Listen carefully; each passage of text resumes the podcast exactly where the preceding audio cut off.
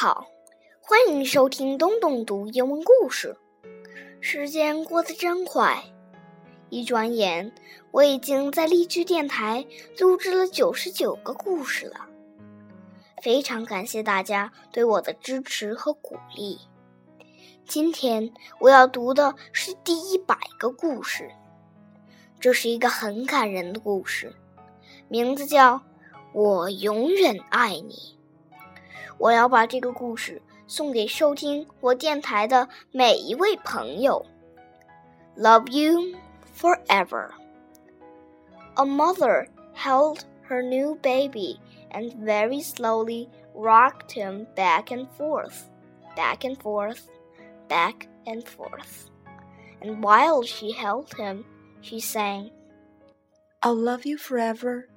I'll like you for always. As long as I'm living, my baby you'll be. The baby grew. He grew, and he grew, and he grew. He grew until he was two years old, and he ran all around the house. He pulled all the books off the shelves. He pulled all the food out of the refrigerator and he took his mother's watch and flushed it down the toilet. Sometimes his mother would say, This kid is driving me crazy. But at night time, when that two year old was quiet, she opened the door to his room, crawled across the floor, looked up over the side of his bed, and if he was really asleep, he picked him up and rocked him back and forth, back and forth, back and forth. While she rocked him, she sang, I'll love you forever. I'll like you for always. As long as I'm living, my baby you'll be. The little boy grew. He grew, and he grew, and he grew. He grew until he was nine years old, and he never wanted to come in for dinner. He never wanted to take a bath, and when Grandma visited, he always said bad words. Sometimes his mother wanted to sell him to the zoo. But at night time, when he was asleep, the mother quietly opened the door to his room, crawled across the floor, and looked up over the side of his bed. If he was really asleep, she picked up that nine year old boy and rocked him back and forth, back and forth, back and forth. And while she rocked him, she sang, I'll love you forever. I'll like you for always. As long as I'm living, my baby you'll be. The boy grew.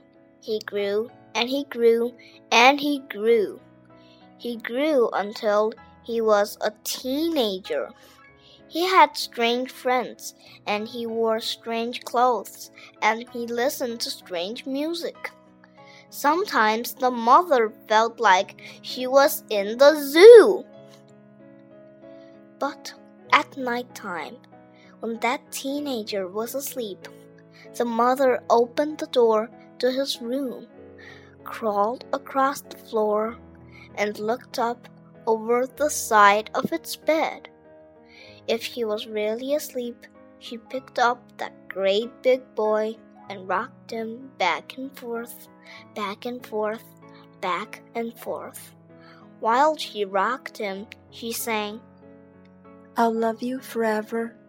I'll like you for always. As long as I'm living, my baby you'll be. That teenager grew.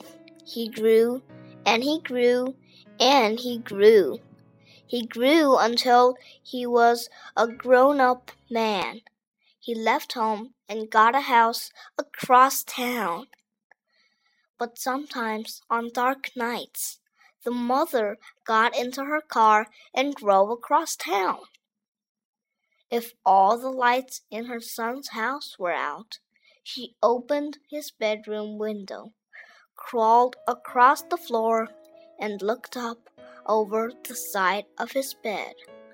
If that great big man was really asleep, she picked him up and rocked him back and forth, back and forth, back and forth. While she rocked him, she sang, I'll love you forever. I'll like you for always.